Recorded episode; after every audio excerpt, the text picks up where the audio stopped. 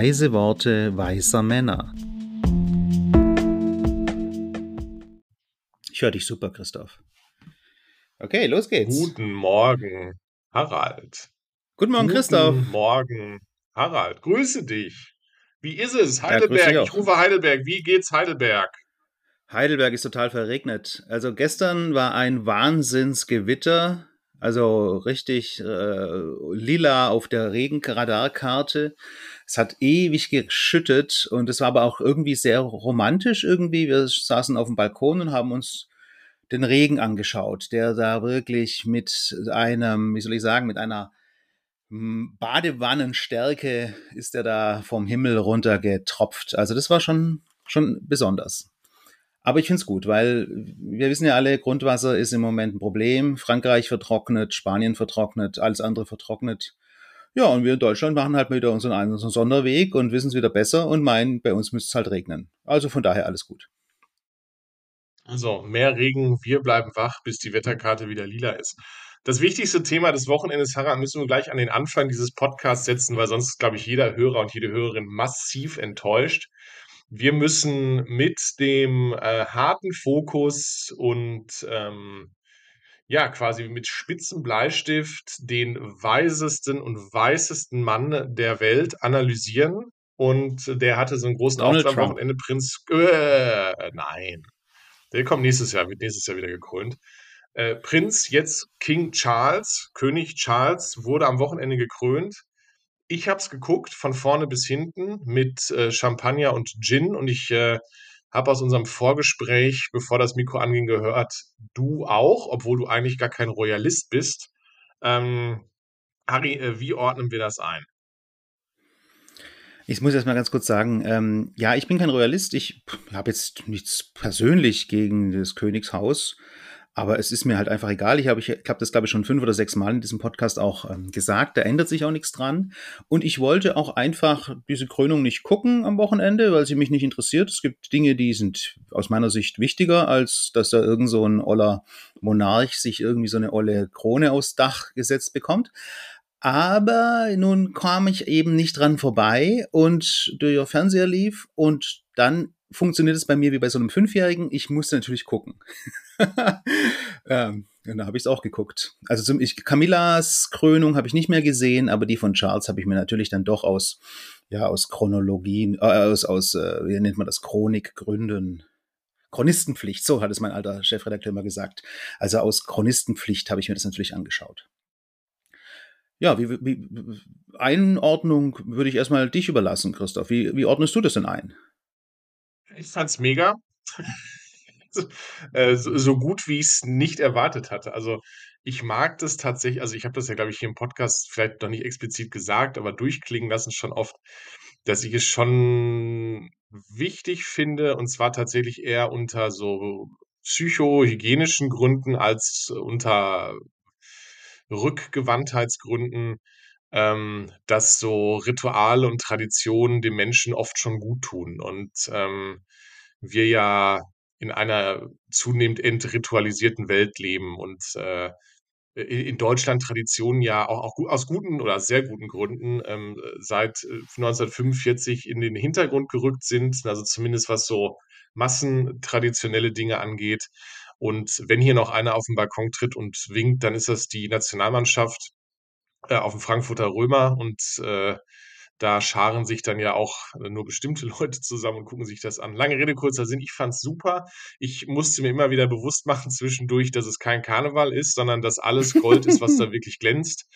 Ähm, und äh, ich habe auch gesagt, das ist wahrscheinlich auch so ein Running Gag bei den Royals, wenn diese zusammensitzen und dann sagt einer, es ist nicht alles Gold, was glänzt, dann machen die anderen so, ähm, weil es da einfach nicht gilt. nee, ich fand's, ähm, ich fand's cool.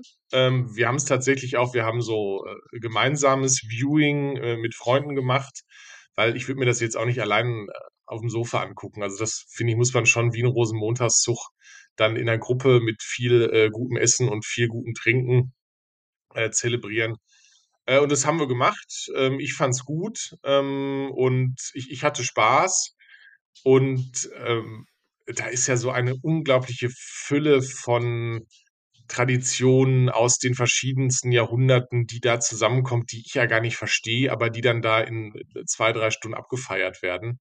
Mhm. Und ähm, Darf ich kurz einen chauvinistischen finde- Spruch loslassen? Darf ich kurz was Chauvinistisches sagen? Vermutlich bitte, war los. dein Essen, das Essen, das du hattest und das Trinken, das du hattest, war wahrscheinlich hundertmal schmackhafter als das, was die Briten da bekommen haben am Samstag. Ha, ha, ha. Nee, Davon schneid, ist schneiden wir raus. auszugehen. Komm, das schneiden wir raus. Nee, nein, das muss einfach, man muss auch mal was Schlechtes stehen lassen. Ein Witz, der nicht zündet, ist manchmal ja lustig, weil er nicht zündet. Ähm, vielleicht lacht ja auch irgendwo ganz in der Ecke jemand gerade. Ähm, nee, und das, das, das fand ich cool. Äh, Pomp und Prunk und Tralala und auch zu sehen, äh, dass die Briten da irgendwie dann doch äh, hinterstehen und da irgendwie zu Hunderttausenden reinströmen, dann finde ich ja auch das britische Volk immer geil. Es gibt ja, also im Grunde war ja der, der, oder nicht im Grunde, der ganze Weg zwischen ähm, Buckingham Palace und Westminster Abbey war ja abgesperrt, ähm, damit er da mit seiner goldenen Kutsche durchfahren kann. Und als er dann im Buckingham Palace wieder äh, nach der Krönung zurück war, um dann auf den Balkon zu treten, wurde diese vorher Fahrstrecke freigegeben äh, von, von der Polizei. Und in Deutschland würde das halt Mord und Totschlag geben. Alle würden rennen und schlagen, um in die erste Reihe zu kommen. Und der Brite an sich, der schreit dann so ganz langsam ähm, und gemächlich gentlemanlike. Straße entlang. Gentleman-like, äh, white, egal. Ähm, und äh, ja, fand ich super. Prinz, Prinz Harry war auch da, saß in der vierten oder fünften Reihe, ist danach direkt auch wieder abgezogen. Ähm, und äh, ich fand's gut. Ähm, und ich freue mich, dass die nächste Krönung jetzt nicht wieder 70 Jahre dauert, sondern in den nächsten 15 bis 25 Jahren wir das ja wieder erleben können werden. Müssen wir das wirklich? Naja, gut. Ähm, ja, also was ich interessant fand, ich habe ja, wie, wie, du siehst, wie du weißt, wo ich gerade gesagt habe, nur ein paar Minuten gesehen. Ähm, aber halt die entscheidenden, nämlich äh, die Salbung habe ich noch so halb mitgekriegt und dann natürlich die Krönung von Charles. Hinter, da muss ich dich unterbrechen, die Salbung, die hinter einem Vorhang stattgefunden hat, Ja, damit natürlich. er einen Moment mit Gott hat. Ne? Das ist so die offizielle ja. Formulierung. Ähm, du weißt ja, dass ich in Frankfurt äh, direkt am Krönungsweg äh, gearbeitet habe. Und äh, die äh, alten deutschen Kaiser, Mhm. nicht alle, aber viele, wurden ja in Frankfurt gewählt und dann auch gekrönt. Erst wurden sie in Frankfurt gewählt und dann in Aachen gekrönt oder umgekehrt. Und jedenfalls haben sie irgendwann gesagt, komm, wenn sie eh schon in Frankfurt sind, Aachen ist eh am Arsch der Welt, dann machen wir das doch gleich mit. Und dann haben wir die also auch in Frankfurt gekrönt und dadurch wurde auch die Salbung vorgenommen. Und das muss so im 16., 15. Jahrhundert ein Wahnsinns ekelhafter Vorgang gewesen sein mit irgendeiner so ollen Olivenölpampe, die irgendwie monatelang mit einer Karawane aus, äh, aus Israel oder wo nach Frankfurt gebracht wurde und das wurde dann mit, mit Brot aufgeweicht und dann wurde der arme König, der arme Kaiser praktisch schnackt äh, mit so einer, mit so einer Brotölpampe eingeschmiert. Und dann denke ich mir, ja, da ist es sinnvoll, wenn man da so ein Paravent vorhängt, weil das will ja wirklich keiner sehen. Dieses Mal war es ja streng vegan, ne? hat man ja gehört. Mhm. Ähm, also veganes äh, Öl. Äh, Im ja, Grunde veganes vegan, Öl, also, also nicht, nicht aus Purpurschnecken gewonnen oder so.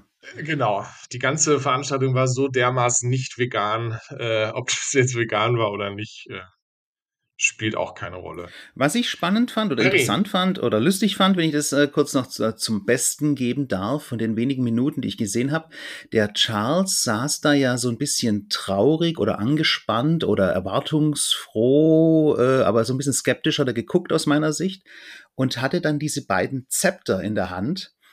Ähm, Mhm. Und ich dachte, das machen die nur deshalb, damit er sich diese blöde Krone nicht von selbst aufs Hirn setzt, sondern das haben die bei Napoleon gelernt.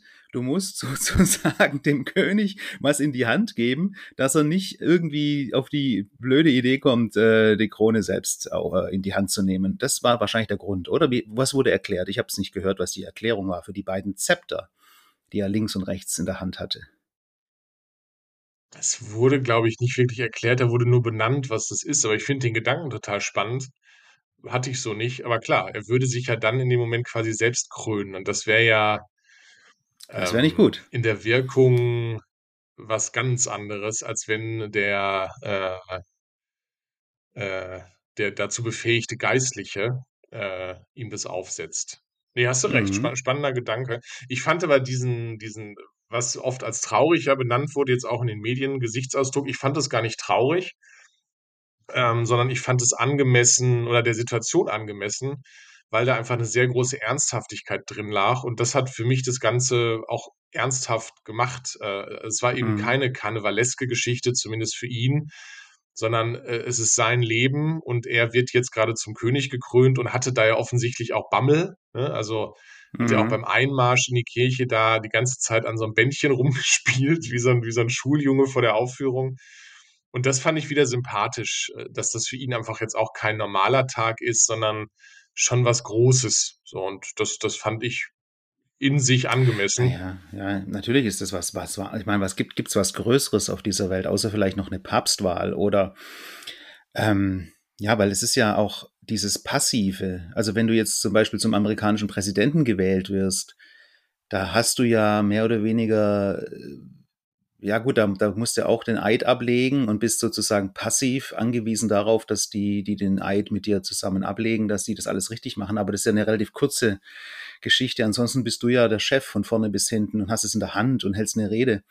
Aber hier bist du ja als König, der gekrönt wird, das mit der Mittelpunkt des, des Geschehens, aber du kannst ja eigentlich überhaupt nichts selber machen. Ja, der muss immer die ganze Zeit da diesen Bischof von Canterbury ähm, reden lassen und es wird mit ihm gemacht. Und dass das natürlich, dass dieser Kontrollverlust, den man da vielleicht auch spürt und dieses, ähm, wird das alles klappen und, und, und werde ich meinen Einsatz schaffen und hoffentlich stolper ich nicht über irgendwas und die ganze Welt schaut zu. Ähm, dieser welthistorische Moment, das ist schon was, da glaube ich, boah, da würde ich, da bräuchte ich eine Windel, glaube ich, bei dieser Veranstaltung. Definitiv. Also, auch diese Aspekte. Meine Kinder sagten also, das ich habe das mit meinen Kindern zusammen geguckt und die sagten: „Oh, das ist ja der König, der kann ja alles bestimmen“, ne, so wie man das als Kind denkt und wie es ja in Märchen auch dargestellt wird. Ähm, und dann habe ich denen auch erst mal erklärt, dass also, zumindest an diesem Tag er definitiv das genaue Gegenteil eines Königs ist. Also, der bestimmt gar nichts, sondern der wird Mhm. bestimmt und wird da, äh, durchgeführt und selbst wenn er morgens aufgewacht wäre mit 48 Fieber und Durchfall, dann hätte man gesagt: „Ja, äh, Sir, äh, da müssen Sie Ja, jetzt it's your durch.“ duty. Ja, genau. Das genau. Deswegen sind sie Und, König. äh, deswegen sind sie König. Und ihre Mutter hat's ja gezeigt, ne? So Wehwehchen und Befindlichkeiten, die lassen wir nicht gelten. Da ziehen wir jetzt durch. Ähm Ja, und, äh, ja, ich fand's gut, aber Harry, wir sollten jetzt nicht zu viel, äh, Zeit drauf verwenden, weil es war letztlich ja auch Ja, nur es die ist ja nicht unser in König. England. Ja, genau. Genau, ja das ist ja Brexit. König, ja, Das ist ja völlig unser woanders. Das ist König ja genau, außerhalb der Europäischen Union, was da stattgefunden hat. genau. Unser König, wenn, ist, äh, in sitzt in den Niederlanden oder in Spanien und, äh, Ne, nicht unser nicht, König äh, sitzt über in, in, in München in der Staatskanzlei. König Magus der Erste. Mar Markus der Erste, ja, der jetzt aber verstanden hat, dass er nicht Bundeskanzler werden kann und es gar nicht erst probiert. Ach ne, du hast letztes Mal erzählt, du stehst jetzt immer früh auf, du bist der frühe Vogel geworden, du bist einfach krass. Du joggst, äh, du du trinkst morgens um Viertel nach drei den ersten Kaffee und ziehst dir deine Cereals rein. Ähm, wie steht's damit? Ja, wie immer äh, bei mir. Das ist sozusagen äh, interessant gewesen, die Phase. Und jetzt kommt, äh, weil ich ja sehr neugierig bin und sehr unstet, kommt eine neue Phase, die sich interessanterweise mit den Phasen vorher, wo ich nicht aufgestanden bin, geschlafen habe und ähm, doch sehr ähnelt. Also ja, schwierig. Das heißt? Ja, ich bin wieder in den alten Schlendrian zurückgefallen, was natürlich auch ein bisschen an dem Wetter liegt. Also das Wetter ist gerade ja, wie ich schon sagte, nass und feucht und frühlingshaft auf so eine, auf so eine äh, ja, erfrischende Art und Weise, nicht auf so eine sommerliche Art und Weise. Und das drückt mir so ein bisschen aufs Gemüt gerade. Ja, deswegen mache ich das gerade nicht. Aber ich werde es wieder tun. Ich werde berichten.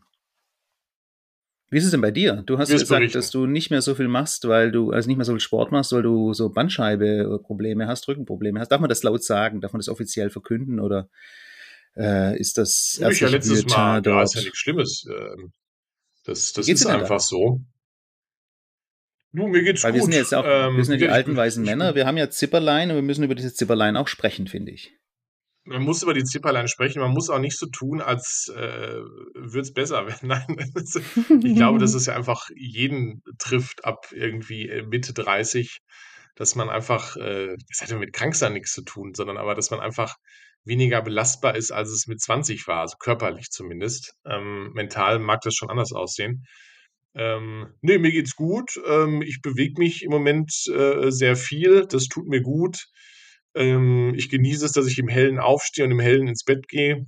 Das ist super. Ähm, das ist super. Brauchen wir jetzt nicht wieder drüber sprechen. Das ist ein Riesenthema, aber äh, das, das tut einfach gut. Ähm, und äh, ja, ja, ich habe ein bisschen, das ich habe, äh, wenn, wenn jetzt hier so ein paar physiotherapeutisch interessierte Menschen zuhören, ich habe seit mehreren Wochen meine linke Seite tut mir weh. Also das ist irgendwie so der, die linke Hüfte, das linke Knie und mittlerweile kribbelt so der, der linke Arm. Ich hoffe, das ist jetzt nichts Schlimmes und nichts Lebensbedrohliches. Aber das hat vor kurzem, als ich joggen war, tatsächlich dazu geführt, dass ich abbrechen musste, weil mir der, die Hüfte so dermaßen wehgetan hat, dass ich äh, nach Hause humpelte und dachte, ich laufe keinen Meter mehr. Und das ist schon ein bisschen komisch, weil das geht nicht weg. Und äh, ja, muss ich mal gucken, woran das liegt. Aber da muss man wieder einen Termin machen, dann muss zum Arzt gehen, dann äh, findest erst keinen Termin, dann gibt er dir einen Krankenschein, dann musst du beim Physiotherapeuten anrufen, dann kriegst du irgendwie einen Termin im August und dann ist aber da sind aber Sommerferien. Ich müsste mal Privatpatient werden, dann wäre es wahrscheinlich einfacher. Da würde ich den Termin nämlich schon im Juli kriegen. Ja, aber man nennt es Verschleiß. ah, okay. Da, ist, äh, da machst du nichts. Äh, ja, aber also wir beide sind ja in den letzten Jahren sehr, sehr viel gelaufen. Du noch mehr als ich, aber ähm, ich hatte Phasen, in denen ich fünfmal die Woche mindestens zehn Kilometer gelaufen bin. Mhm. Und da mhm. muss man einfach sagen, das ist Schwachsinn. Also das ist, ähm, also einerseits ist es gut, weil es ein Endor auf Endorphin-Ebene sehr viel Positives irgendwie ähm, freisetzt, ist das falsche Wort, ich benutze es trotzdem äh, auslöst, ist vielleicht besser. Ähm, aber auf, auf körperlicher Ebene ist das einfach Quatsch. Ne? Und ähm, ich glaube, dass ich mir da auch tatsächlich keinen Gefallen mitgetan habe. Was ich jetzt mache, ist zunehmend, und das tut mir sehr gut, ich mache, was ich immer vernachlässigt habe, äh, Stabilisationsübungen für den ganzen Körper. Und ähm, das ist einfach äh, Gold wert. Ne? Wenn man einfach so die mhm. Muskelpartien, die man ständig braucht, Schulter, Nacken, äh, Rücken allgemein, wenn man die stärkt und kräftigt, ähm, dann hat das einen wesentlich höheren Wert äh, fürs Wohlfühlen ähm, und auch das langfristige Wohlfühlen, als da zu rennen und sich danach irgendwie ausgepowert und gut zu fühlen, aber dann kommen die Schmerzen. Und äh, aber das ist jetzt kein, ja, kein Appell gegens Laufen. Also ich laufe nach wie vor sehr gerne. Ähm, wie gesagt, ich kann auch einfach äh, nicht joggend einfach mal zwei, drei Stunden spazieren gehen in einem hohen Tempo und es tut einfach gut. Und äh, das, das tut gut, äh, das ist gar keine Frage. Genau, also ich mache ja Yoga. Ja. Ich mache mit einer Partnerin seit ein paar Jahren Yoga. Ähm, nicht so regelmäßig, wie ich sollte, aber äh, das ist schon toll. Also dieses, dieses, diese Muskelpartien, die man sonst gar nie benutzt im Alltag, die mal sowohl zu äh, dehnen als auch so ein bisschen zu, wie nennt man das, Quetsch, zu quetschen, also Druck und Zug auszuüben auf diese verschiedenen äh, Körperbereiche und Körperregionen, das fühlt sich gut an. Also manches fühlt sich sehr gut an, manches fühlt sich schmerzhaft an, manches kann ich gar nicht, äh, aber ich merke, wie es mir insgesamt nach jeder Stunde gut geht und ähm, auch im Laufe der Zeit alles so ein bisschen geschmeidiger wird. Ja? Das ist schon, schon wichtig. Und ich, was ich schön finde am Yoga ist halt gar nicht dieses, äh, dieses äh, Brimborium drumrum, aber diese, dieser Ablauf, dass man erst sich ein bisschen auspowert mit so äh, relativ einfachen Sonnengrüßen, die aber doch recht schweißtreibend werden können.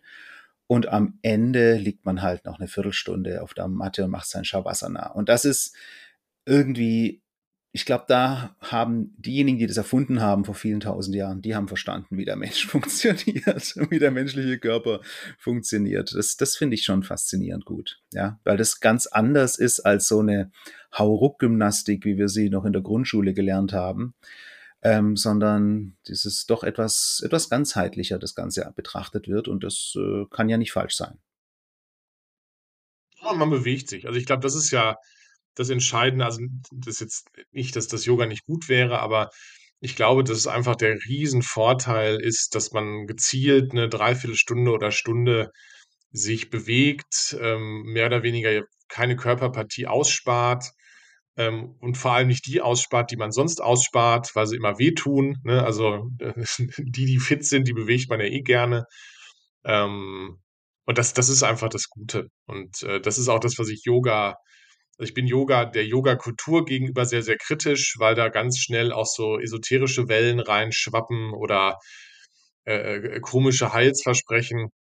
Da habe ich so ein bisschen Probleme mit, aber mit dem reinen Yoga im Sinne von Körperkultur ähm, finde ich, finde ich super. Und das hat, glaube ich, ganz viel äh, Gutes in den letzten Jahren bewirkt. Mhm. Ähm, also ich möchte ganz kurz zur Ehrenrettung von meinem Yoga-Studio ähm, Fly Yoga hier in Heidelberg ganz kurz sagen, da ist mir noch nichts Esoterisches Unbezahlte aufgefallen. Also Werbung also übrigens, ganz kurz, ne? das war unbezahlte Werbung. Wenn ihr öfter genannt werden möchtet, Fly Yoga in Heidelberg, genau. meldet euch einfach kurz. ja, genau. Dann machen wir da mal eine Live-Sendung draus.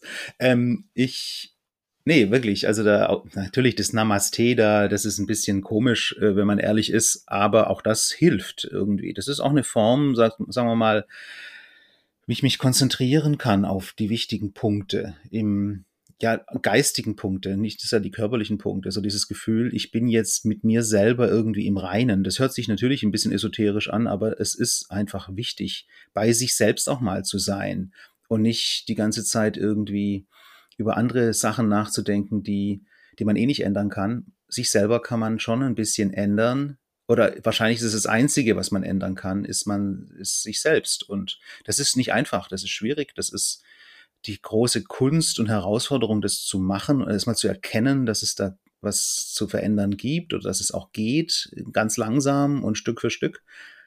Aber da hat man tatsächlich äh, mal die Möglichkeit, sich darauf zu besinnen, dass das machbar ist. Und das ist schon allein, glaube ich, eine große Hilfe und eine große Einsicht. Apropos Bewegung. Der Deutsche bewegt sich jetzt mit dem ÖPNV ab seit, nee, ab, ab seit, ab seit 1. Mai. Harry, deine drei Gedanken zum Thema Deutschlandticket. Äh, gut, wichtig, nötig. Also ich glaube, dass es überhaupt ähm, so lange brauchte jetzt und dass es erst die Pandemie und den, die, die Erfahrungen mit dem neuen Euro-Ticket äh, bedurfte, dass man auf die Idee kommt, hey, sowas könnte doch in Deutschland ganz sinnvoll sein. Das ist eigentlich ein absolutes Armutszeugnis. Also das müsste doch logisch gewesen sein, schon seit 40 Jahren, dass man so ein Ticket braucht. Und, und diese Kleinstaaterei, diese Verkehrsverbünde, Verbünde, das ist ja so ein Anachronismus, wie ich finde. Also ja, es ist eine Form von Organisation, es ist eine Form von Regionalproports und von regionaler, regionaler äh, Infrastrukturentwicklung, aber dass man sagt, hier, hier ist die Grenze des Verkehrsverbundes und äh, da kommst du nicht mehr weiter. Und wenn du irgendwie von, von, von, von München nach Kiel fahren willst, dann fährst du durch 348 verschiedene Verkehrsverbünde durch ich dachte, das hätten wir seit äh, Friedrich List damals, seit dem, der Gründung des Deutschen Zollvereins eigentlich überwunden. Aber nee, im, äh, im, im ÖPNV ist das gang und gäbe. Und das ist was, das jetzt endlich aufzubrechen und zu sagen, egal in welchem Verkehrsverbund du bist, hier hast du dein Ticket, hier zahlst du 50 Euro und dann fährst du da einen Monat lang kreuz die quer äh, und alles ist gut. Das ist einfach nur modern, das ist einfach nur sinnvoll, das ist einfach nur gut wie ich finde. Es ist schon spannend, ne, dass wir so im Verkehrs, äh, äh, verkehrstechnisch immer noch so in Zeiten der Klassik leben, so wo alle zehn Kilometer neuer Staat beginnt oder ein Königreich oder ein Herzogtum, je nachdem zu was äh, der damalig, äh, der, der, der dort Lebende sich äh, ernannt hat. Ähm, mich fasziniert es auch immer, das hat mich auch vom ÖPNV immer so ein bisschen ferngehalten. Ähm, ja, ich bin gespannt. Also mich hat jetzt noch nichts motiviert, mir das 49-Euro-Ticket zu kaufen. Ähm, ja, wenn du es nicht brauchst, also, dann brauchst du, also es ist ja kein, ist ja kein, kein Zwang. Also wenn du das nicht brauchst, dann brauchst du es auch nicht kaufen.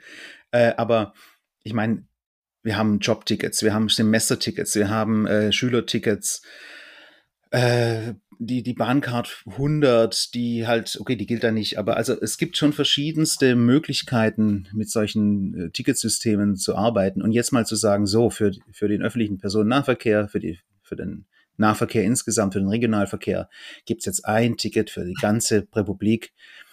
Ja, das ist einfach wichtig und nötig. Also was ich nie verstanden habe, äh, wir hatten ein Semesterticket in Gießen oder hier noch noch noch näher hier in, in ich wohne ja in der Nähe von Karlsruhe und äh, mein eigentlicher Verkehrsverbund ist der Mannheimer, Rhein-Neckar-Verkehrsverbund, und der zieht sich irgendwo von kurz vorm Saarland bis, bis fast kurz vor Nürnberg. Ähm, äh, der ist riesig aber ich kann damit nicht mit dem Ticket nicht nach Karlsruhe fahren, was nur 50 Kilometer weg ist, weil das ist ja wieder ein anderer Verkehr, Verkehrsverbund.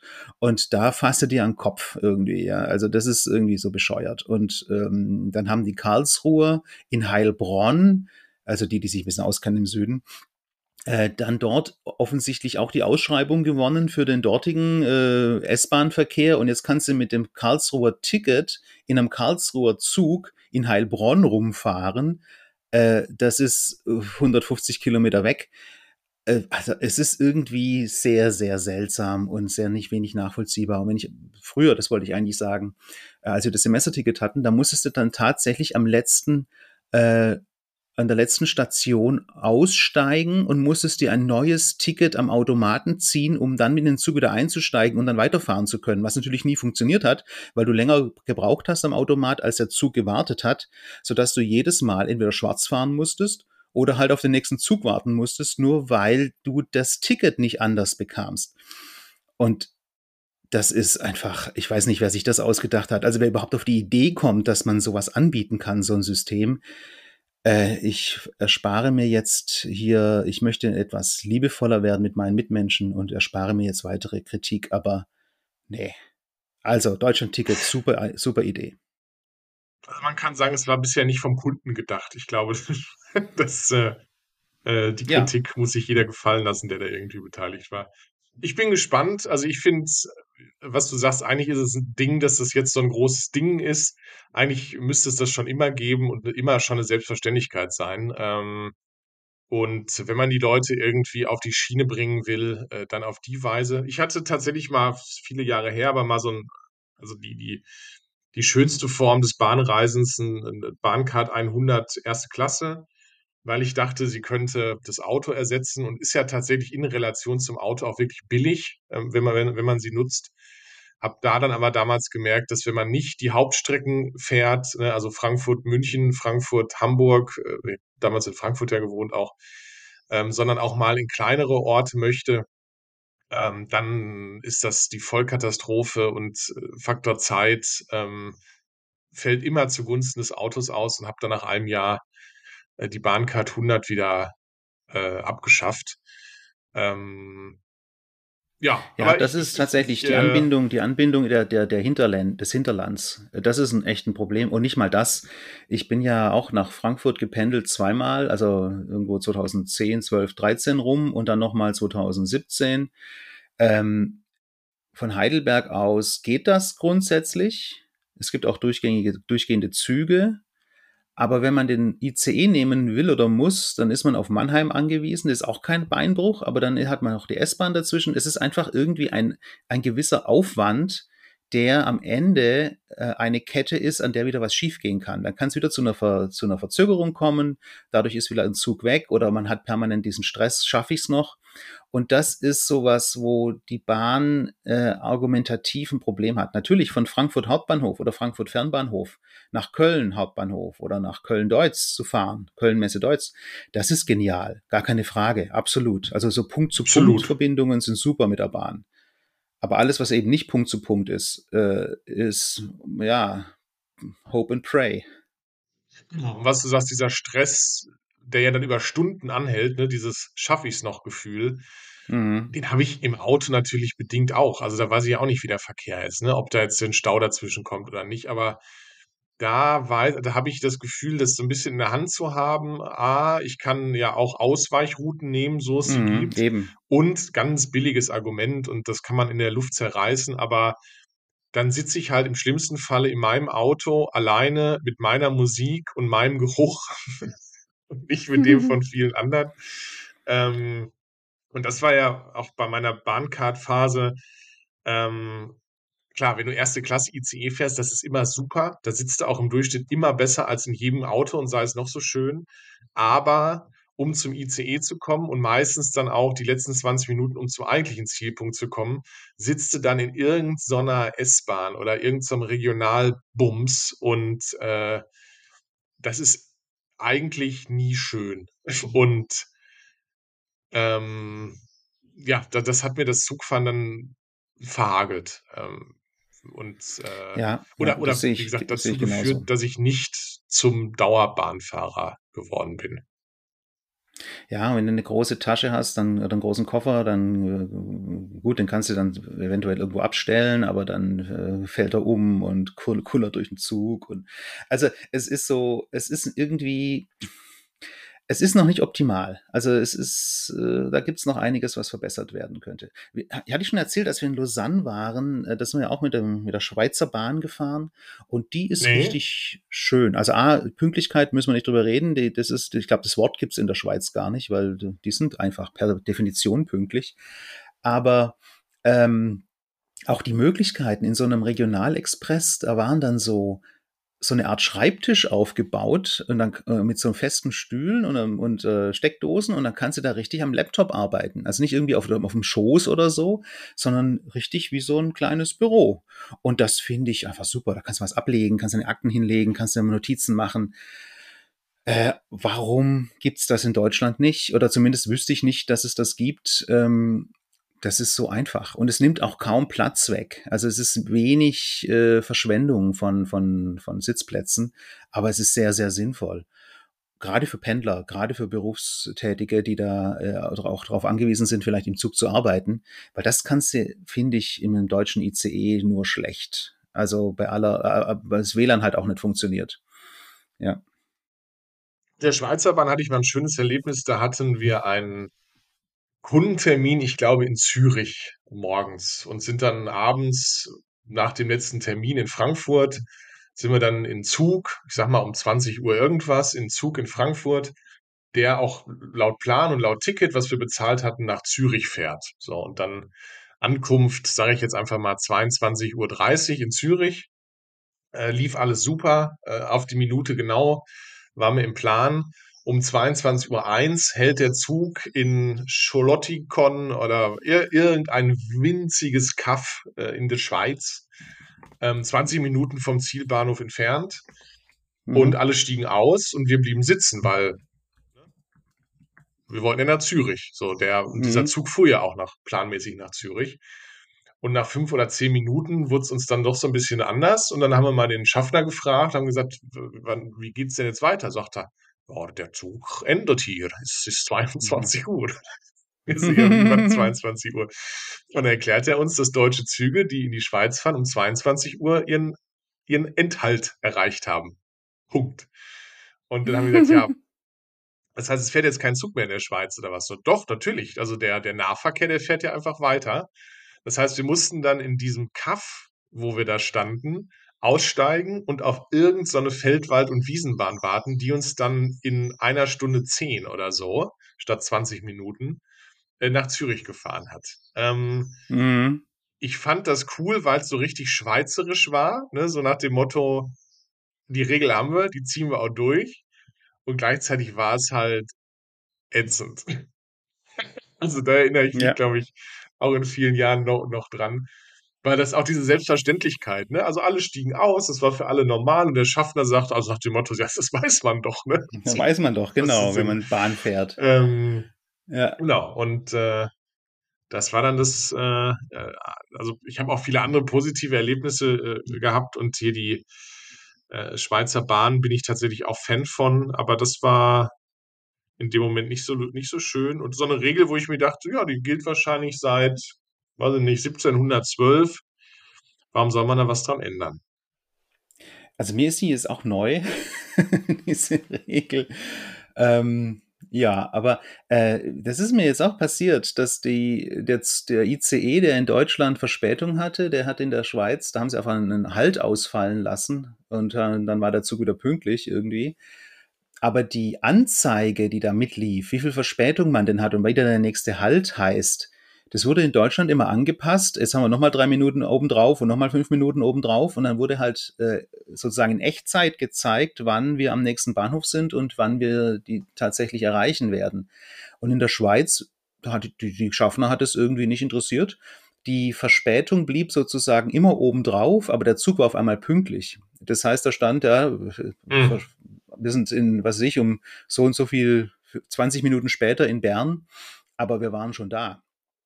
Und das, das fand ich dann auch etwas, etwas äh, befremdlich, dass die Schweiz da, ähm, die Schweizer Bahn da nicht irgendwie sehr korrekt äh, arbeitet und das dann auch tatsächlich anpasst, schon aus Eigeninteresse, weil man will ja nicht mit so einer Verspätung, die man gar nicht hat, durch die Gegend fahren.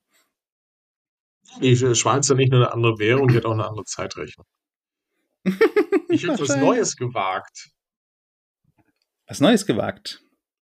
Ja, eigentlich nicht. Aber ich habe am Wochenende gemerkt, wie schön es ist, sich mal mit Dingen zu beschäftigen, wo man keine Ahnung von hat. Äh, eins meiner Kinder spielt jetzt Baseball.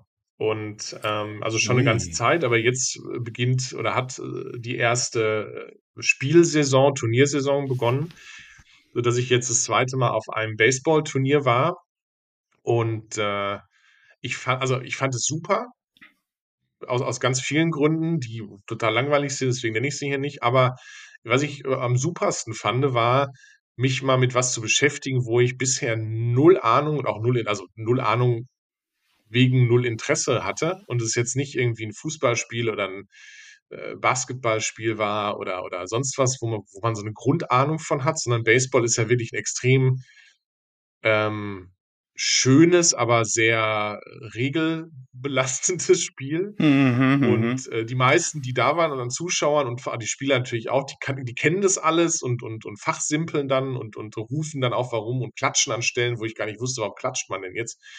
Ähm, und äh, das fand ich total äh, schön, also was Neues äh, zu erleben, in dem Sinne von sich mal mit was beschäftigen oder irgendwo auch zu sitzen, wo man so im positiven Sinne ratlos ist und wo man dann aber so durch Erklärung was lernt. Ja, ja. Was lernt. Ja, ausgerechnet was hast du denn als äh, Sport aus Nordkorea finde ich interessant. Ich als letztes, was ich als äh, Neues gewagt habe, ui, das ist eine gute Frage, weil vielleicht, äh, vielleicht hab, auch ungewollt oder an dich heran. Also das war jetzt auch an mich herangetragen. Das habe ich jetzt nicht äh, mich reingestürzt, äh, voller Motivation. Ja, ich habe ja gerade schon über Yoga gesprochen. Das ist schon ein bisschen länger her, aber äh, bevor ich zum ersten Mal Yoga gemacht habe, habe ich mich lustig gemacht darüber, was das denn solle und was das denn für eine mhm. Äh, seltsame esoterische Sache ist. Und dann habe ich es aber dann doch gemacht und gemerkt, hey, davon stimmt ja gar nichts. Es ist ja wirklich tatsächlich sehr körperlich und sehr unesoterisch, je nachdem, wie man es macht. Und es ist sehr hilfreich. Und es ist überhaupt keine blöde Sache, sondern es ist eine sehr, sehr hilfreiche, gute Sache. Und diese, dieser Mindset-Switch, dass man eben Dinge, die man nicht kennt, also der Bauer nicht kennt, frisst er nicht, äh, dass man die nicht einfach, dass ich die manchmal oft nicht akzeptiere, sondern mich darüber lustig mache in einer völlig absurden und, und, und uninformierten Art, also die mehr über mich aussagt als über die Sache, über die ich lustig mache. Das ist was, was mich schon immer wieder auch erschreckt und wo ich merke, hey, du musst es wirklich ausprobieren, du musst es wirklich machen. Du kannst es nicht einfach äh, von außen betrachten. Ich glaube, da hatten wir letzte Woche auch drüber gesprochen. Vieles, da, vieles muss man einfach mal mhm. gemacht haben, um zu wissen, was das wirklich ist und um dann auch eine vernünftige Antwort geben zu können. Ähm, ja, deswegen Baseball habe ich noch nie gespielt. Äh, Finde ich erstmal interessant und spannend und, und gut. Rugby ist hier in Heidelberg ein großes äh, Ding. Wir haben, glaub, ich glaube, die Rugby-Bundesliga, jetzt erzähle ich, glaube ich, Unsinn, aber äh, googelt selber. Ich glaube, die hat acht Mannschaften, die Rugby-Bundesliga, und drei Mannschaften kommen aus Heidelberg. das ist schon, also das sieht man schon. Jedes Wochenende ist Derby. Jedes Wochenende ist Derby, ja, ja, ist äh, interessant. Äh, und man sieht es auch. Mein, mein, mein Hausarzt ist selber Arzt von so einer Rugby-Mannschaft. Das heißt, wenn ich dem komme und mir erzähle, dass mein, mein, äh, mein Hüfte wehtut, dann lächelt er wahrscheinlich milde und sagt, naja, wenn es weiter nichts ist. solange, Letztes Wochenende habe ich einen behandelt, dem, dem haben zwei Beine gefehlt und hat weitergespielt. Genau, genau, genau. Ich glaube, ich muss mal mit meinem Arzt mal sprechen. Ja, aber das ist, das ist gut, dass du das ausprobierst, weil ich glaube, nur so, nur so werden wir ja klüger und nur so werden wir weiser und nur so macht das Leben ja Spaß, indem man neugierig bleibt und neue Dinge tut. Es ist eine Plattitüde, aber ich glaube, man muss sie immer wieder mal wiederholen. Einfach mal was machen, einfach mal Nein, was ausprobieren. Da ist ja was, was dran tun. und was mich auch immer wieder fast fasziniert ist Quatsch, aber was ich spannend finde, dass das ja, also Baseball ist ja jetzt keine Randsportart, ne? Also bezogen auf die Welt ist das ja wahrscheinlich und, und Rugby äh, äh auch, sind das ja wahrscheinlich die zwei am meisten gespieltesten äh, Sportarten der Welt. Nee, ich glaube tatsächlich auf Platz eins ist, wie heißt das hier, wo man dies Cricket zum Schläger, so, Cricket, ja, ja. genau, das was genau. Äh, äh wo wir ja auch in ganz Europa, glaube ich, gar keine Ahnung von haben. So. äh, und, genau, aber Indien die restliche ist, Welt spielt äh, einfach. Ja, ja, ja. Genau, aber auch Baseball ist ja in, ich glaube, in, in Indien wird viel Baseball gespielt, in asiatischen Ländern, in USA das ist ja so ein, so ein Weltsport und nur hier macht man es irgendwie nicht. Und auch Football und, und Rugby, ne, wenn man das zusammennimmt, ist ja auch so ein Weltsport, der hier auch keine Rolle spielt. Es gab ja mal vor Jahren, äh, also ich war tatsächlich mal bei einem Spiel der NFL Deutschland hieß sie, glaube ich, ne? Man hat mhm. ja mal versucht, äh, Football auch in äh, Deutschland populär zu machen und hat dann auch viel Geld in so eine Frankfurter Mannschaft gesteckt. Da war ich immer bei einem Spiel, Skyliners, glaub, oder wie die hießen, gell? Skyliners, genau. Aber es ist dann, glaube ich, ja. gescheitert komplett, also das in, in die breite Masse zu tragen. Ähm, genau, aber ich finde es dann, und darauf wollte ich eigentlich hinaus, vor meinem Blabla, du guckst dir so ein Spiel an, das ist eine absolute Rand- und Nischensportart hier bei uns, und du denkst dir, es gibt aber gar keinen Grund für. Es gibt keinen Grund dafür, dass Fußball bei uns so hochgejubelt wird und in anderen Ländern nicht. Und es gibt auch keinen Grund, warum Baseball keine Sau in Deutschland interessiert und in anderen Ländern ist es irgendwie, es spielt es ja jeder. Also, ne, wenn du in den USA unterwegs bist, irgendwie im Sommer äh, in einem Park, da stehen garantiert ein paar Leute und spielen auf der Wiese Baseball oder so oder oder oder so eine kleine Version davon. So, weil es da einfach so wie hier kicken mit dem Ball spielt man da Baseball. Und ähm, das finde ich so auch äh, unter, unter kulturellen Aspekten immer spannend, sich zu fragen, ohne eine Antwort zu kriegen, warum ist das eine hier so verbreitet und das andere nicht? Und weil die Kategorie gut und schlecht oder besser und schlechter spielen da ja keine Rolle, weil Baseball hat Sachen, die sind doof und Fußball hat auch Sachen, die sind doof und trotzdem hat sich eins durchgesetzt. Also random Gedanke. Es ist wahrscheinlich, ich glaube, das ist einfach Tradition in gewisser Weise. Also ich, ich sehe das. Handball beispielsweise mit dem Sport kann ich auch überhaupt nichts anfangen. Warum, warum rennen Leute, warum rennen Leute da an so, einen, an so einen Kreis und äh, versuchen irgendwie dann äh, sich von anderen an anderen vorbeizufliegen und dann ein Tor zu schießen? Also das verstehe ich einfach nicht, was aber nicht heißt, dass ich dass der Sportart schlecht wäre oder so, sondern das ist einfach nicht meine. Ich habe das nicht verstanden bislang. Ich kann das nicht, ich spiele das nicht, äh, ich gucke das nicht. Aber ich weiß äh, aus meinem Volontariat damals in Gießen, dass gerade in Mittelhessen da, so Wetzlar, Gießen rum, da ist Handball voll das, äh, voll das mhm. Ding. Ja, da ist es äh, Frauenhandball, Bundesliga, waren, glaube ich, mindestens drei Mannschaften drin. Äh, und auch die Männer sind da total, es ist richtig, richtig der Volkssport äh, in, in Hessen. Und da, wo ich herkomme, da gab es zwar auch zwei, drei Vereine, aber da ist es kein Volkssport. Also auch diese regionale Verortung, das muss irgendwie, äh, entsteht das mal, glaube ich, einfach, wird, wird zum Trendsport. Dann hängen sich viele dran, dann macht der Nachbar auch noch eine, eine, einen Verein auf und schon hast du da äh, einen kleinen Hotspot. Und dann stirbt es vielleicht auch wieder aus, je nachdem. Also das ist, glaube ich, einfach Trend. Würde ich mir, so würde ich es mir erklären. Also es muss halt mal jemand anfangen äh, mit irgendeiner coolen Sportart und die dann auch wirklich gut promoten, vermarkten, schönes äh, drumrum basteln und sagen, das ist die Sportart, die du jetzt machen musst. Und dann glaube ich, könnte da was passieren. Also so wie Pilates ist ja jetzt auch so ein, so ein Ding, oder? ja, aber ich glaube, in Pilates Stadien voll zu machen, das wird schwierig. ja, das wird bis speziell. Ja, aber beispielsweise rhythmische Sportgymnastik, ich weiß nicht, ob man davon heute noch was hört, aber äh, da war bei uns, wo ich herkomme, Fellbach war so ein Hotspot, äh, Magdalena Breska und äh, wie hieß die andere? Zwei richtige Stars, die auch Goldmedaillen geholt haben, die haben das halt lokal populär gemacht und äh, da, das zieht natürlich auch äh, Nachwuchs nach. Oder Tennis.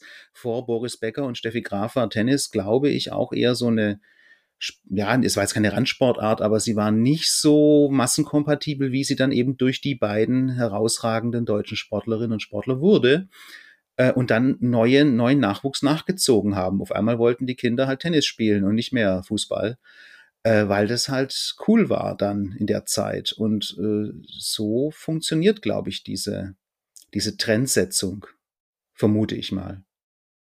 Bei der rhythmischen Sportgymnastik sind es, glaube ich, aber auch äh, diese äh, pädophilen Neigungen, die befriedigt werden, äh, die das dann teilweise nach oben gespült haben.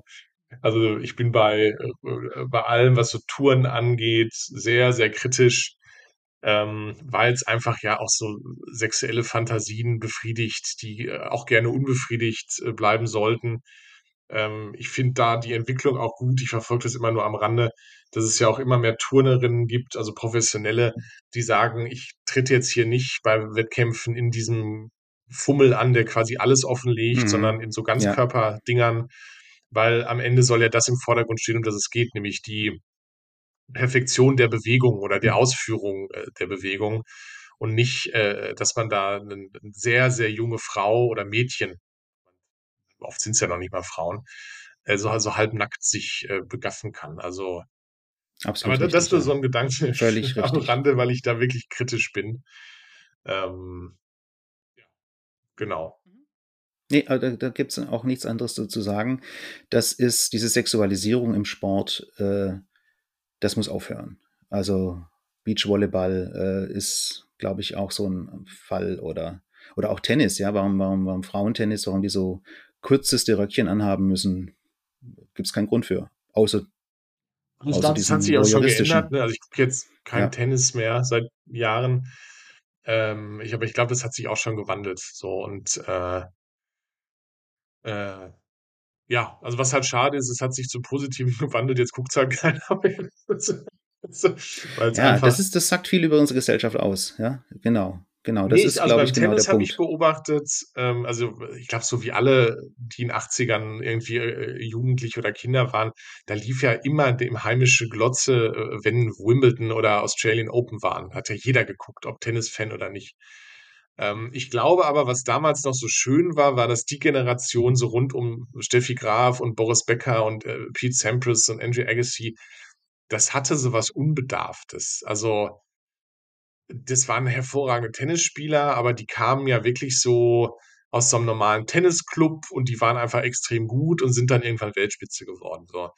Und die Generation danach, die war ja schon so, ähm, also hier Roger Federer und so, die waren ja so verbissen, das war immer meine Wahrnehmung, und so dahin gezüchtet. Also da konnte es gar nicht äh, um, um mindestens fünf äh, äh Wimbledon-Triumphe herumgehen, dass das dann, glaube ich, schon so durchprofessionalisiert war, dass dieses Leichte, dieses Schöne, dieses unser Boris und unsere Steffi, die dann auch so ein bisschen unbeholfen da irgendwie in die, in die äh, Kamera gucken, nachdem sie gewonnen haben, das war danach alles weg. Das waren ja alles Vollprofis und ich finde, damit wurde es auch ein Schritt weit ähm, unattraktiver. Im Grunde eine, eine mhm. ähnliche Entwicklung, also wer diesen Podcast hört, weiß es, du und ich haben beide nichts mit Fußball zu tun oder nur insofern, wie man sich dem nicht entziehen kann. Aber das ist ja auch eine Entwicklung im Fußball, ähm, dass da ja auch nichts mehr authentisch ist. Die sind, selbst wenn die ihr erstes Spiel haben in der Bundesliga-Mannschaft, sind die so durchgecoacht, ähm, dass da ja überhaupt nichts Spannendes auch in Interviews oder so mal äh, passieren kann. Ja, die Frage ist halt für mich, wie, ist das eine sinnvolle Entwicklung oder nicht? Ich habe da keine sofortige Antwort drauf, weil natürlich ist es gut, professioneller zu werden. Natürlich ist es richtig, ähm, Menschen vor sich selbst auch zu schützen. Und das ist wichtig, gerade bei Fußballern, dass sie nicht alles, was ihnen gerade in den Kopf kommt, ungefiltert in so ein Mikrofon reinsagen. Ähm, Andi Möller, ja, ein genialer Fußballer und dieser blöde Spruch mit Mailand oder Madrid, Hauptsache Spanien, äh, Hauptsache Italien, der hängt ihm nach bis an sein Lebensende und darüber hinaus und wir wissen gar nicht, ob er den ironisch gemeint hat oder nicht. Äh, mhm. Also da ein bisschen Professionalisierung reinzubringen, die dann aber auch natürlich zu Beliebigkeit führt und zu Langeweile führt, das lässt sich, glaube ich, nicht trennen. Also außer du bist halt wirklich unglaublich witzig, eloquent und originell und kannst dann beides verbinden. Professionalisiert, Professionalität und in der Professionalität dann trotzdem originell sein. Ähm, aber das ist nichts, was die wollen oder worauf man hinge, hingezüchtet wird. Ja, unsere Medienlandschaft heutzutage verlangt halt nach einer professionellen Auseinandersetzung damit. Ja, leider habe ich da keine andere Antwort drauf. Ja, es ist sicherlich ein Prozess, ne, dass Dinge sich einfach professionalisieren und das Fernsehen ist ja jetzt auch nicht äh, äh so alt, als dass das schon äh, 50 Generationen Erfahrung gesammelt hätten. Also es ist ja jetzt erst die zweite oder dritte, Genera dritte mhm. Generation, mhm. Ähm, die mit dem Medium und wie man sich da verhält in Berührung kommt. Und natürlich hat sich da so wie bei allem, wenn es reift, äh, auch die, die Form der Darstellung, die Form der Präsentation ist da auch mitgereift. Äh, man muss sich halt am Ende immer fragen, ist nicht dieses hemdsärmlich ähm, beginnerhafte eigentlich oft mit am schönsten und ähm, sind nicht, also diese Spielshows unserer Jugend und Kindheit, die ja oft verklärt werden, waren die nicht auch so schön, weil die einfach im besten Sinne unprofessionell waren an vielen Stellen. Ne? Also wo einfach vom Studioaufbau äh, bis zum Kandidaten, der ja eben nicht Medienprofi war, weil er vielleicht einen eigenen YouTube-Kanal hat oder was auch immer, ne? Ähm, war das nicht auch so ein bisschen das Schöne daran, dass du einfach so normale Leute bei normalen Sachen beobachten konntest? Die, die Technik war noch äh, niedlich, ne? Also ich denke gerne äh, an die an die äh, erste Zeit des Fernsehens, als wenn dann eine Kandidatin auf der Bühne war, dann hatte die halt immer eine Handtasche um und man fragt sich, warum hat die denn eine Handtasche? Ne? Also warum hat sie die nicht auf dem Stuhl liegen lassen? Ist ja eigentlich so ein bisschen unfreundlich, jetzt vor dem Moderator zu stehen mit einer Handtasche um die Schulter. Äh, und die Antwort ist, naja, da war einfach die Technik des Senders drin, mm, ähm, mm, mm, äh, der hier da ans Revier geheftet wurde, weil die waren damals einfach nicht ähm, so groß wie ähm, ein halbes Smartphone, sondern die waren so groß wie ein Schuhkarton. Und ähm, ja, ja, ja. wie gesagt, dieses, diese Einfachheit ähm, ist, glaube ich, das, was auch dann in der Retrospektive ganz oft verklärt wird. Ähm, und du wolltest es dir ja heute nicht mehr angucken. Also wenn sich da keine Entwicklung abgezeichnet hätte, ähm, oder man die Entwicklung nicht fortgeführt hätte, dann wird ja heute kein Mensch mehr Fernsehen gucken, weil es einfach ja, unerträglich wäre. Ähm, Aber ich finde also ich finde den Aspekt absolut klug, weil der führt nämlich auf der anderen Seite dazu, weil du sagtest, Medienprofis äh, will man heute haben oder die, die sind die, die sozusagen nachgefragt sind. Äh, das führt halt dazu, dass immer die gleichen Nasen im Fernsehen auftauchen. Also bei so Talkshows, da frage ich mich, warum sitzt da jetzt schon wieder der Kubicki? Oder, oder jetzt auch Boris Palmer. Ich will das jetzt den, den, den, den Fall nicht äh, aufrollen, aber die Frankfurter Uni lädt den ein, wo es um ein Thema geht, äh, Migration. Ja, die wissen doch vorher, wenn sie ihn einladen, dass es wahrscheinlich, also entweder hält er sich mal zurück und dann ist die Frage, ob dann, dann könnte man auch jemand anders nehmen, wenn er nur äh, Allgemeinplätze von sich gibt. Nein, man lädt ihn ja ein, damit da ein bisschen äh, sozusagen Gesprächsstoff, sage ich mal ganz neutral, entsteht. Dann, warum lädt man ihn ein? Ja, also man weiß doch, was hinten Ich glaube, die Antwort ist einfach. Also weil man, weil man weiß, was man kriegt. Ne? Also das ist ja so völlig gefahrlos. Die haben halt ihre Rolle. Ne? Das ist ja so ein bisschen, ich war ja als äh, Jugendlicher großer Wrestling-Fan und da wusstest du, wenn Hulk Hogan kommt, wusstest du, was du kriegst. Wenn der Ultimate Warrior kommt, wusstest du, was du kriegst. Äh, und so weiter und so fort. Und so ist es im Grunde auch in diesem Polit-Talk-Genre. Ähm, äh, früher war es Hans-Olaf Henkel, der hat ja gefühlt mhm. zehn Jahre lang, äh, also war ja egal, wer das moderiert hat, so, ne? Es war seine naja, Show. Der saß da und hat, hat, hat, hat irgendwelche provokanten, provokanten Thesen rausgehauen, genau. Genau, hat dann die AfD quasi schon mal auf Talkshow-Niveau gegründet, bevor mhm. es dann in echt gemacht hat. Und ähm, so ist es ja auch, wenn du, also ich, ich gucke ja, weiß nicht, ob wir es hier schon mal besprochen haben, aber jeder, der mich kennt, weiß es, ich gucke seit bestimmt zehn Jahren überhaupt keine Polit-Talkshows mehr.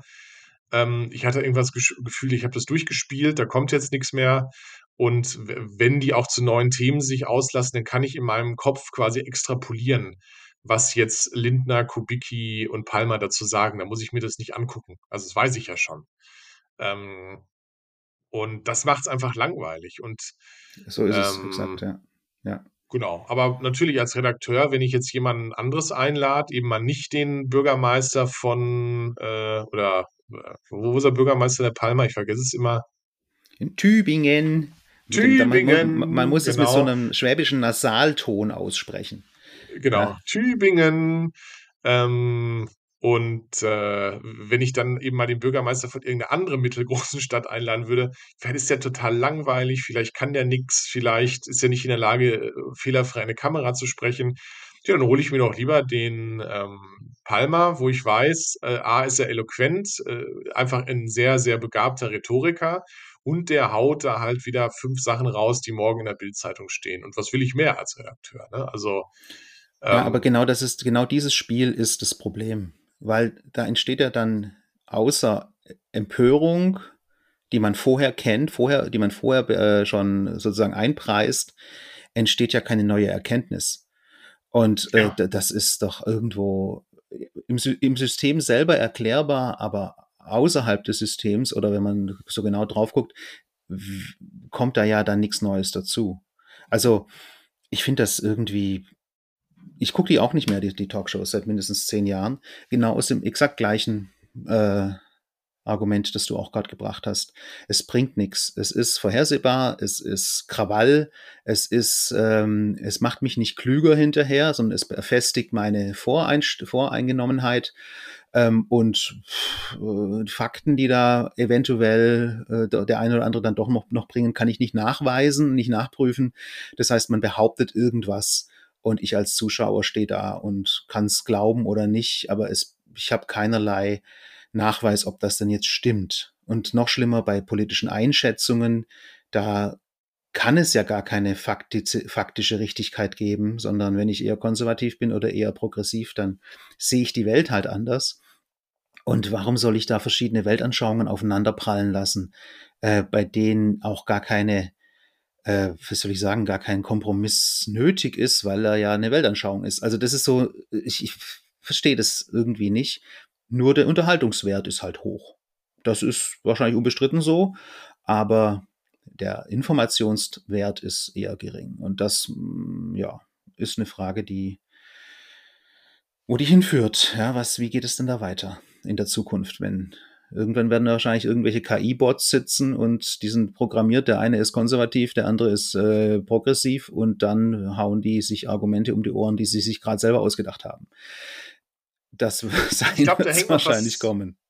Für mich hängt da noch was anderes dran. Also ich glaube, diese ganze Talkshow-Welt ist ja auch aus dem Ruf nach mehr Transparenz, also nach mehr Durchschaubar und Durchsichtigkeit entstanden, weil ja wahrscheinlich die Bundesrepublik der 60er, 70er, 80er Jahre schon sehr intransparent war. Da haben die dann in Bonn gesessen und haben da ihr Zeug gemacht und vor sich hingeklüngelt und dann wurde halt äh, in, in der Wochenzeitung verkündet, was die Bundesregierung jetzt sagt. Ne? Also es war ja schon so ein bisschen feudal oder mhm. mhm feudal mhm. ist vielleicht das falsche Wort, aber feudaler als heute.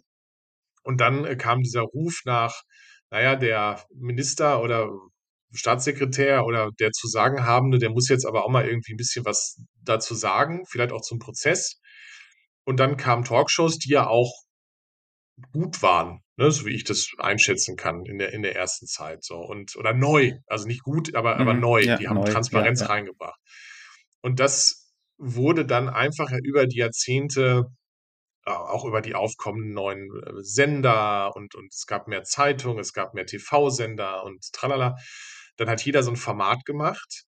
Und dann wurde ja gefühlt immer aus jeder Partei auch einer abgestellt. Also er wurde jetzt nicht als äh, Medienminister benannt, aber im Grunde ist es ja so. Nur das ist ja gerade gesagt, ne, in der FDP ist es der Kubicki, äh, äh, äh in der SPD ist es der, ist es im Moment Lauterbach. hier der der Lauterbach, der bei Lanz sitzt. Lauterbach, so Äh, und so hat jede Partei ihren, ihren Fernsehminister.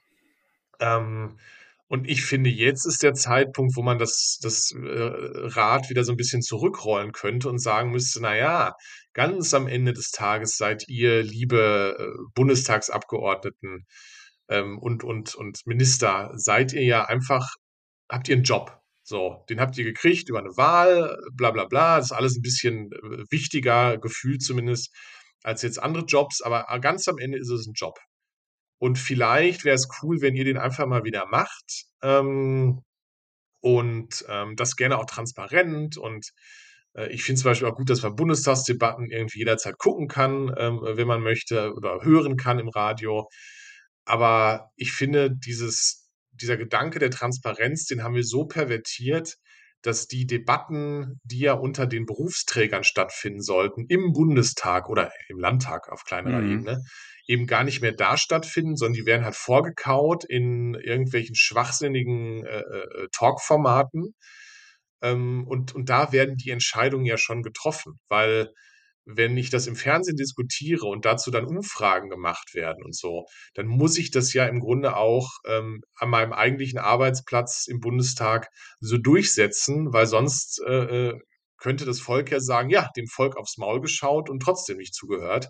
Mhm. Ähm, und das, das, das finde ich eine ganz schwierige Entwicklung. Also ich finde, wir sind da so, wir haben da so eine Hypertransparenz geschaffen, die A, der die Sache nicht dient und B, langweilt. Ja, und die ist ja auch keine, weil das ist ja keine Transparenz, sondern das ist ja Dramaturgie, das ist ja Theater. Äh, das sind Statements oder, oder Positionen, die da äh, präsentiert werden, aber das ist ja nicht eine transparente Sache. Also äh, der tatsächliche, die tatsächliche Entscheidung oder die, die, Ministervorlage am Ende oder die Gesetzesvorlage, die wird ja nicht bei Anne Will diskutiert, sondern die äh, wird immer noch in, im Ausschuss und so weiter vorbereitet und im Ministerium. Äh, das, was wir denken, dass transparent sei, das sind irgendwelche Politdarsteller. Und das ist das Problem. Oh, ja. das sollte man aber, weil jetzt unser Podcast gegen Ende, unsere Episode gegen Ende läuft, da müssen wir nächstes Mal drüber sprechen. Ähm, äh, in der Zwischenzeit hört euch mal bitte Armin Wolf, den ORF-Redakteur, an, in dem wunderbaren Zeit-Podcast, äh, in diesem unendlichen Podcast. Da sagt er ein paar sehr, sehr tiefgreifende Dinge zu, beispielsweise der Art und Weise, wie früher also an, vor, Jörg Haider sozusagen, es Politikern und Politikerinnen peinlich war, wenn sie im, im Fernsehen die Unwahrheit gesagt haben. Heute ist es sozusagen Standard, dass man die Unwahrheit sagen muss, um überhaupt wahrgenommen zu werden, um überhaupt äh, sozusagen seine Quälerklientel ähm, ja, zu festigen. Das heißt, es kommt überhaupt nicht mehr auf Fakten an. Und das ist eine Entwicklung, die ist schrecklich und falsch und die muss gestoppt werden. Aber das schaffen wir jetzt heute nicht mehr, das zu besprechen. Christoph, war mal wieder sehr, wir sehr besprechen spannend. das beim nächsten Mal. Finde ich ja. einen sehr guten Gedanken. Und sagen für heute einfach äh, Tschüss. Tschüss, macht's gut und lasst euch nicht vom Regen wegwäschen. Bis dann. Tschüss. Tschüss.